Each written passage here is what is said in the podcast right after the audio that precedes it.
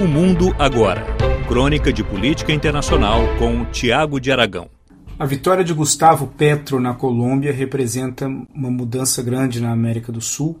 e principalmente, obviamente, para a Colômbia. Pela primeira vez, o país terá um presidente de esquerda e isso acaba impactando não só a política local, mas também a geopolítica da região é, sul-americana. A vitória do Gustavo Petro se baseou em cima de algumas narrativas clássicas.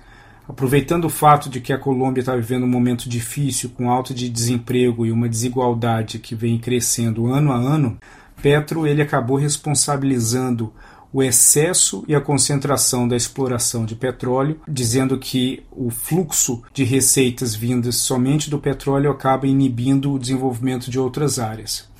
Além disso, ele falou que no seu governo ele apresentaria um amplo plano de benefícios sociais para tentar resgatar a parcela da população que na linha de pobreza e também na classe média baixa e que acaba sendo mais diretamente afetada por conta da desigualdade no país. A Colômbia foi um país fortemente afetado pela pandemia e a economia do país aparentemente não conseguiu se recuperar desde então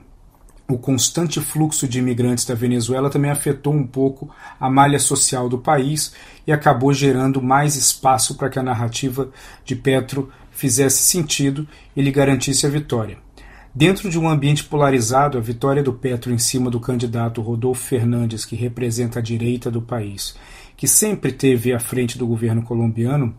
acabou mostrando uma vitória apertada, ressaltando ainda mais essa polarização e que de cara ele vai enfrentar um país dividido no momento que assumiu o governo,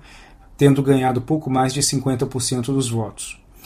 Esse ambiente ele acaba afetando muitas coisas para além do território colombiano.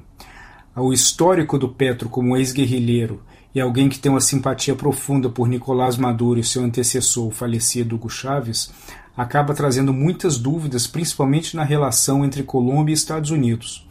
A relação entre esses dois países ela foi muito sólida nos anos 80, aumentou ainda mais nos anos 90 e desde então ela ainda sobrevive muito graças ao combate ao narcotráfico que é praticado no país com o apoio de instituições americanas como o FBI e o DEA.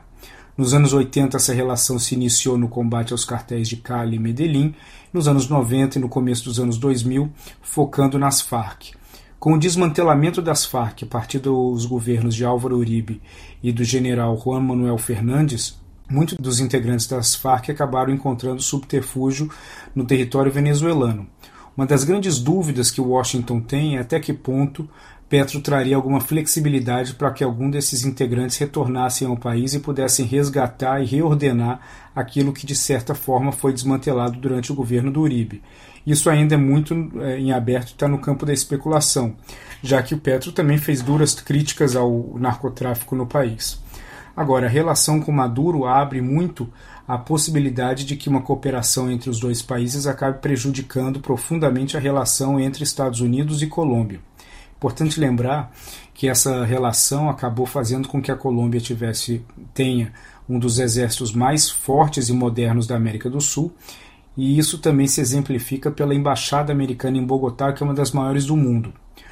O Gustavo Petro ele chega num país que está profundamente dividido e ele vai encontrar muitas dificuldades para colocar à frente parte da sua agenda e das propostas que ele colocou durante a campanha. Se por um lado ele quer diminuir o processo de exploração de petróleo e disse que não quer mais abrir nenhum novo campo de exploração, e isso traz bastante receitas ao país, por outro lado, ele quer aumentar os programas sociais e vai precisar lidar com a dificuldade fiscal que o país enfrenta para poder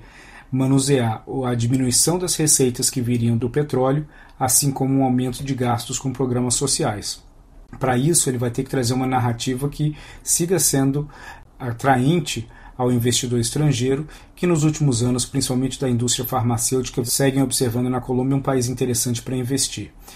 O Gustavo Petro, ele sabe que tem essa dificuldade, mas ele espera que com uma melhora no ambiente econômico global, que hoje segue uma dificuldade muito grande, não só por conta dos impactos da pandemia, mas pela desaceleração da economia chinesa, também do potencial de recessão nos Estados Unidos e da guerra que ocorre na Europa na Ucrânia, ele encontra um ambiente complexo no qual ele vai precisar gerar mais receitas para poder manter os programas sociais que ele quer colocar adiante. Ele pode acabar enfrentando um problema como o do presidente peruano Pedro Castilho, que também fez promessas semelhantes durante a sua campanha de aumentar os programas sociais e, por outro lado, disse que queria diminuir a dependência dos setores de mineração e de pesca. Isso acabou gerando um problema grave no Peru, que nós estamos vendo nos últimos meses, e o Gustavo Petro, se não tiver cuidado, vai acabar caminhando na mesma direção.